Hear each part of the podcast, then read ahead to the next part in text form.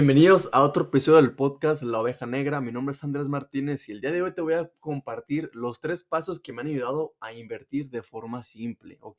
Te voy a compartir estos tres pasos que para que te des una idea me han ayudado a pasar de tener un portafolio de solo mil pesos a más de 400 mil pesos al día de hoy. Así que vamos a meternos, si a ti te interesa todo el tema de inversión y no sabes cómo empezar o tienes más o menos una idea, pero requieres un paso a paso, te voy a dar estos tres pasos para que tú lo puedas hacer que si lo haces, te puedo garantizar que al igual que yo, te va a ayudar a hacer crecer tu inversión y por lo tanto hacer crecer tu portafolio. ¿Sale? Paso número uno, entender el poder del interés compuesto y utilizarlo a tu favor.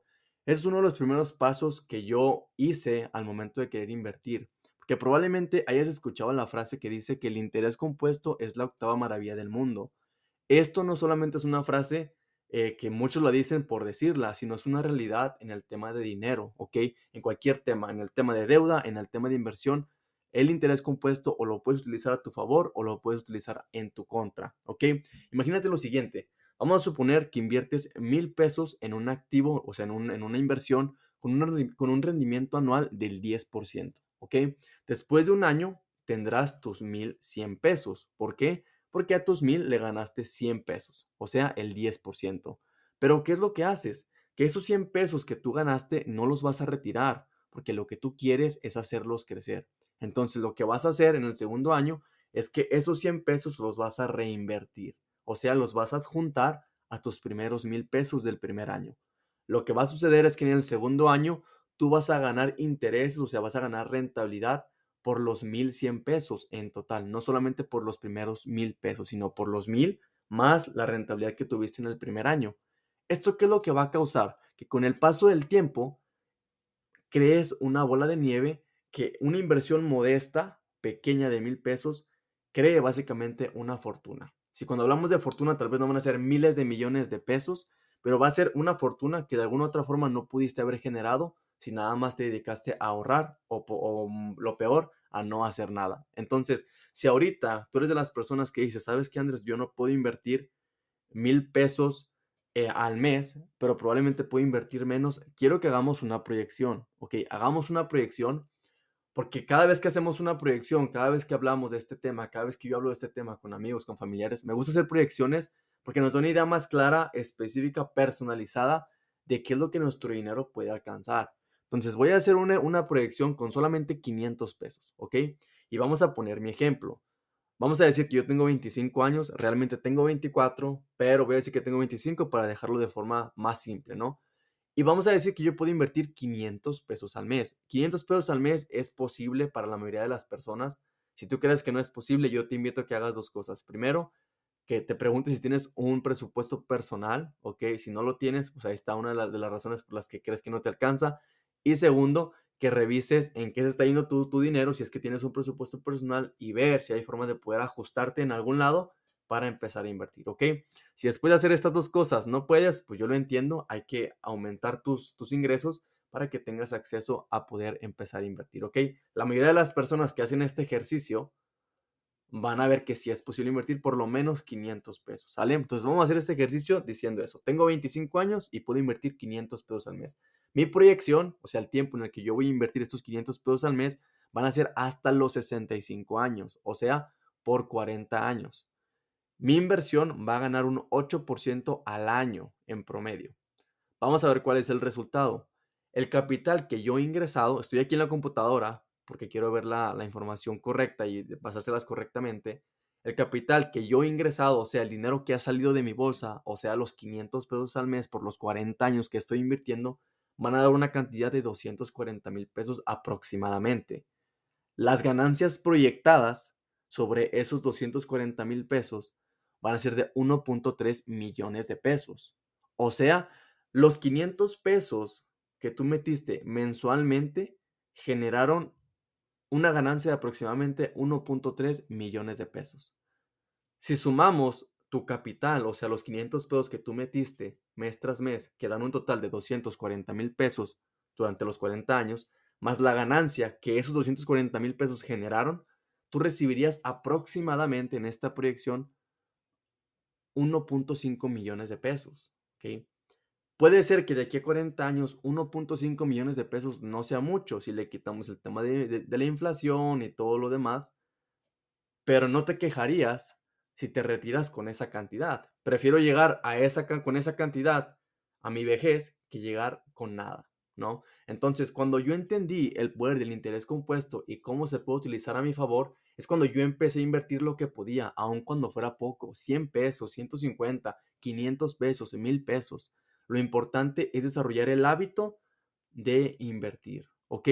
Si quieres hacer tus propias proyecciones, hacer una proyección como la que yo acabo de hacer, que es difícil que la puedas ver porque pues solamente es a través del oído, te invito a que vayas a la calculadora que te voy a dejar en la parte de abajo de interés compuesto para que tú te metas a la computadora y puedas hacer tus propias proyecciones en base a cuánto tú puedes invertir al mes y veas lo que tu dinero realmente puede ganar, ¿ok? Entonces, ese, fue el primer paso, entender el poder del interés compuesto y utilizarlo a nuestro favor. Paso número dos, diversificar tu dinero y gestionar el riesgo. La clave para hacer que tu dinero crezca es diversificarlo. Probablemente ya has escuchado el refrán que dice que no debes de poner todos los huevos en una sola canasta. Y esto se aplica muy bien al tema de invertir, ¿ok? Tienes que distribuir tus inversiones en diferentes clases de activos, en diferentes instrumentos de inversión. Estos pueden ser acciones, pueden ser bonos, fondos, bienes y raíces, entre otros, ¿ok? Esto te puede ayudar muchísimo a que cuando diversificas tu dinero vas a disminuir el riesgo que conlleva invertir en esos instrumentos. Tienes que recordar que los mercados suben y bajan, ¿ok? Fluctúan. Pero cuando tienes una buena diversificación, puedes resistir a estas fluctuaciones, o sea, puedes resistir a cuando sube, a cuando baja, ¿sale? La pregunta es, bueno, Andrés, ¿en qué inviertes tú? En lo que yo invierto son fondos, ¿ok? ¿Y qué son los fondos? Te lo voy a explicar de forma muy sencilla. Los fondos son básicamente un grupo de muchas acciones. Imagínate una canasta con huevos. Cada huevo es una acción diferente de una empresa diferente. La canasta es el fondo. O sea, un fondo tiene muchos huevos de muchas empresas, o sea, acciones de muchas empresas. ¿Por qué yo invierto en fondos? Porque mi dinero se mantiene diversificado en automático, ¿ok? Además, invierto en bienes y raíces. ¿En qué? Pues en terrenos, ¿sí? Y también en otros proyectos donde se llevan construcciones desde cero o se llevan a cabo remodelaciones. ¿Sale? Entonces, estos son dos inversiones en las que yo personalmente pongo mi dinero, o sea, dos instrumentos en los cuales yo pongo mi dinero. Un anuncio muy rápido, si quieres aprender a invertir, te invito a que te registres a la lista de espera de mi próximo curso sobre finanzas personales, en donde te voy a explicar cómo lo hago y cómo tú lo puedes hacer. Te voy a dejar el link en la descripción y vamos a volver al episodio. No cometas el error que yo hice cuando empecé, invertir en lo que otras personas invertían. Yo hice mucho ese error, lo cometí porque yo quería seguir a personas a quienes yo veía en YouTube, que veía o leía en libros y que me daban recomendaciones, lo cual no está mal tomar eso como referencia, no está mal obtener información sobre en qué invierten otras personas, pero es muy importante que valores estas inversiones y que definas dos cosas. Uno, si estás dispuesto a tolerar el riesgo que, va a conllevar poner tu dinero en esa inversión. Y lo segundo, que yo creo que es una de las más importantes, verificar si esa inversión puede ser parte o es parte de tu estrategia general al momento de invertir. ¿Ok? Recuerda que cuando diversificas tu dinero, eso te va a permitir gestionar el riesgo, ¿ok? Entonces no pongas nunca tu dinero en un solo lugar. Por lo menos eso me ha ayudado a mí y es lo que me ha, me ha ayudado a generar rentabilidad con el paso del tiempo. Paso número tres y el último, invertir de forma constante, ¿ok? Ese es el tercer paso. Y básicamente, ¿de qué se trata? Se trata de hacer contribuciones o inversiones de forma constante a tus inversiones, ¿ok? Esta estrategia es conocida como promedio de costo en dólares, pero en inglés se conoce más como Dollar Cost Average. ¿Qué es lo que implica esta estrategia? Básicamente lo que implica es que tú vas a invertir una cantidad fija de forma constante independientemente de las condiciones del mercado. Independientemente si el mercado sube, independientemente si el mercado baja. Al hacerlo, lo que esta estrategia propone es que tú vas a poder invertir en, los instrumentos de inversión que tú quieras cuando los precios estén arriba o cuando los precios estén abajo. Sin embargo, esto te va a ayudar a poder reducir de cierta forma el costo promedio por cada una de tus inversiones, ¿ok? Muchos te van a decir no compres cuando el mercado, cuando la bolsa o cuando X instrumento de inversión está muy arriba. Solo compra cuando el mercado esté abajo. Pero la verdad, créeme que lo he intentado y nadie, o sea, escúchame bien, nadie sabe cuándo el mercado va a estar en su punto máximo y cuándo el mercado va a estar en su punto mínimo. Nadie, incluso los profesionales, los que tú puedes encontrar en redes sociales, en libros, en los que sean, nadie puede eh, ver o predecir el futuro, ¿ok? Van a poder hacer proyecciones y cuando le atinen, te van a decir que ellos lo pudieron hacer, pero realmente solamente están apostándole al futuro, ¿ok? Entonces, ¿qué es lo que tenemos que hacer? Y lo que yo he hecho, trabajar con lo que sabemos. ¿Y qué es eso? Que el mercado siempre aumenta y siempre sube en un largo plazo, ¿ok? Eso es lo único que importa. Por esa razón, yo no me fijo en si cuando voy a invertir el mercado está arriba o el mercado está abajo. Simplemente invierto de forma constante. Y eso es algo que me ha ayudado mucho a seguir haciendo crecer mi, mi portafolio de inversión. ¿ok? Estos son solamente tres pasos que son muy simples que me han ayudado a pasar de mil a más de 400 mil pesos de mi portafolio de inversión. Entonces, vamos a, vamos a recapitular todos estos tres pasos que, he hablado. Primero, aprovechar el poder del interés compuesto. Segundo, diversificar tus inversiones de forma sabia para poder gestionar el riesgo.